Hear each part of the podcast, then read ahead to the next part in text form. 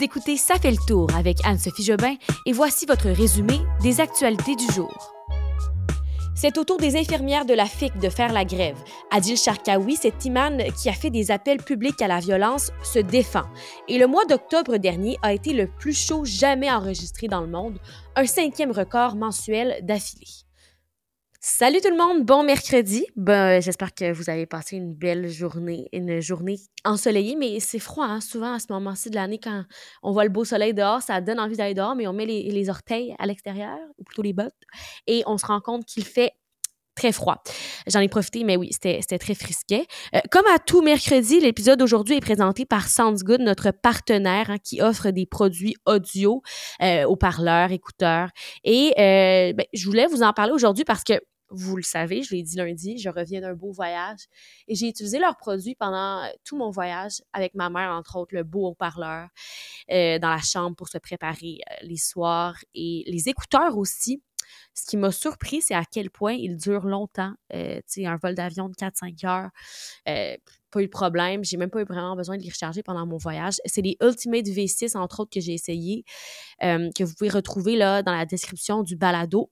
On dirait que quand tu les mets, il n'y a plus rien qui se passe autour. Dans un avion, des fois, c'est un peu tannant d'avoir les gens autour qui crient, les bébés qui pleurent. Et eh bien, avec ça, on entend vraiment juste le son de notre, appareil, de notre musique, de notre podcast, comme on le souhaite, de ma douce voix, si vous le voulez, pour écouter les actualités. Donc, je vous le répète, Good qui nous, nous appuie dans notre projet. Alors, merci d'être là et vous pouvez découvrir leurs produits dans la description du balado. Et sans plus tarder, mais allons-y avec la première nouvelle de la journée. Alors, les deux jours de débrayage qui sont menés par les syndiqués de la FIC, la FIC, c'est la Fédération interprofessionnelle de la santé du Québec, bien, ça a débuté hier à minuit. On parle de 90 000 syndiqués professionnels qui sont en grève. Là, ça a commencé donc à minuit. Euh, j'en ai glissé un mot hier durant l'épisode. Les conséquences principales, ça se fait sentir auprès des patients qui des rendez-vous de prévu. Les urgences, là, les soins intensifs, ça, c'est pas affecté du tout. Ça fonctionne à 100% euh, de leur capacité. Mais selon le ministre de la Santé, Christian Dubé, il y a quand même à peu près 1000 opérations non urgentes qui ont été annulées pour aujourd'hui et pour demain. Euh, ce qu'a dit M. Dubé, là, c'est que c'est beaucoup parce qu'au Québec, on ferait environ 1000 opérations par jour. Et là, eh bien, on en annule, euh, on en annule 1000 en tout. on comprend que les blocs opératoires vont tourner notamment à 70% de leur capacité. C'est ce qui a été approuvé par le tribunal administratif du travail. Euh, mais ce qui est dommage et ce qu'expliquait Christian Dubé, c'est que ce sont quand même des opérations que les gens euh, attendent des fois là, depuis six mois, depuis un an, des fois des gens qui ont besoin de cette opération-là pour pouvoir continuer à vivre normalement. Je regardais les chiffres, le nombre d'opérations qui sont en, en, attente au Québec présentement, c'est un peu plus que près de 164 000. Et euh, en attente depuis un an au Québec, on parle de 13 931 personnes qui attendent depuis un an leur opération. Et euh, la solution, selon Christian Dubé, ben pour aujourd'hui et pour demain, ce sont les cliniques privées. Il dit que les cliniques privées euh, qui ne font pas la grève sont celles qui sont capables de prendre la marge de manœuvre. Euh, je vous rappelle que la FIC a déjà prévu d'autres journées de grève à la fin du mois, soit le 23 et 24 novembre, en plus des journées de grève qui sont déjà prévues là, du Front commun. On le sait, ça va être un mois euh, occupé en termes de grève, euh, autant pour les employés de la fonction publique et pour ceux de la santé. Le droit à l'avortement aux États-Unis, sujet sensible hein, qui pèse sur la présidentielle de 2024. On a appris hier soir que l'Ohio a approuvé la protection du droit à l'avortement dans sa constitution. Euh, on avait eu un référendum hein, au Kansas. On avait aussi eu, euh, on avait essayé de restreindre le droit à l'avortement au Kentucky. C'est la septième fois, en fait, depuis l'an dernier que les électeurs euh, des États sont appelés à voter. Et pour la septième fois, les pro-avortements ont gagné. Donc, le droit à l'avortement a été maintenu ces sept fois-là. Et hier, c'était au tour de l'Ohio. C'était un gros test quand même pour cet État-là parce que pendant un temps, il y avait eu une loi très restrictive au sujet de l'avortement là-bas. Il y a plus d'un an, euh, le droit à l'avortement avait été euh, révoqué. Je vous fais un petit retour dans le temps pour vous mettre euh, en contexte. Le 24 juin 2022, c'est la Cour suprême des États-Unis qui annulait l'arrêt fédéral Roe versus Wade. Ça vous dit sûrement quelque chose. Et ça, cet arrêt-là, ça garantissait depuis 1973 le droit d'avortement partout aux États-Unis, dans chaque État. Mais depuis, Chaque État est libre de déterminer sa propre politique sur l'accès à ce qu'on appelle l'interruption volontaire de grossesse, l'avortement en gros. Et quand ça a été arrivé ça, rapidement, il y a une dizaine d'États qui avaient interdit l'avortement, ils avaient obligé des cliniques euh, de fermer ou de déménager. Euh, on parle notamment du, Texas, la Louisiane, le Mississippi. Euh, ils prévoient vraiment aucune exception là, en cas de viol ou d'inceste.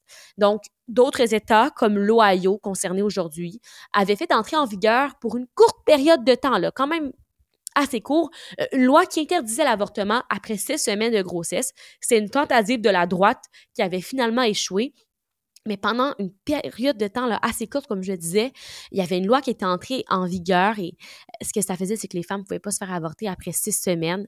Et rappelez-vous de cette histoire qui avait été médiatisée d'une fillette de 10 ans qui était tombée enceinte après un viol.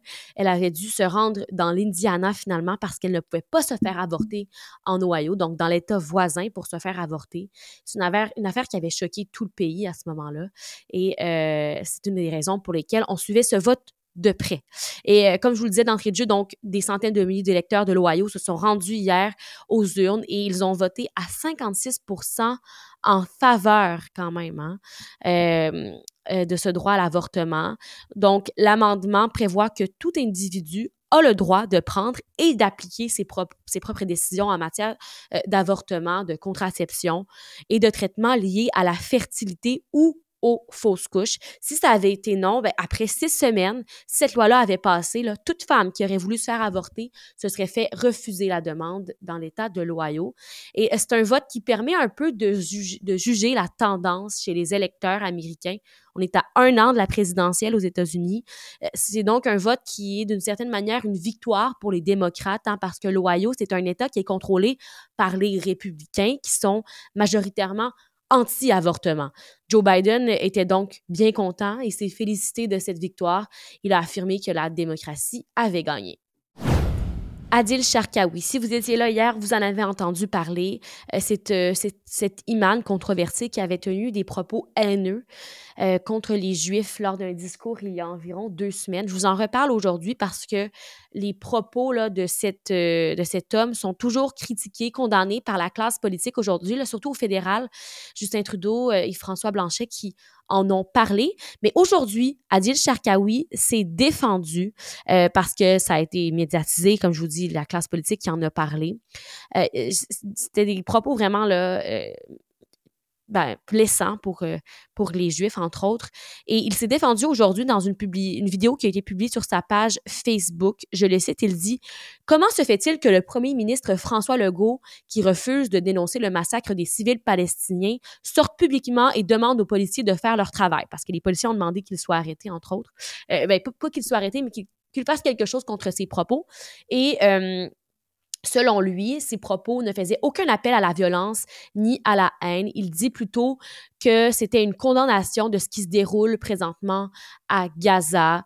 Euh, il dit qu'il s'en prenait à Dieu, entre autres. Donc, euh, il se défend, mais du côté de la politique, là, on, demande toujours de faire changer les choses. Hein, François Bonnardel, ministre de la Sécurité publique, qui dit euh, qu'il invite la population à porter plainte et qu'il considère bien sûr que ses propos sont haineux.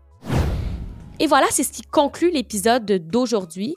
On se retrouve demain et vendredi. Vendredi, on va avoir un épisode spécial comme vous avez vu la semaine passée, euh, entendu plutôt la semaine passée. Cet épisode où on relate les bonnes nouvelles de la semaine. Ça fait du bien hein, de parler de, belles choses qui se passent. Alors on fait ça vendredi, à moins qu'il y ait une autre énorme nouvelle. Ça se peut que ça change, mais sinon on se garde sur les bonnes nouvelles vendredi. Et euh, ben, je vous dis bonne soirée et à demain. Bye bye tout le monde.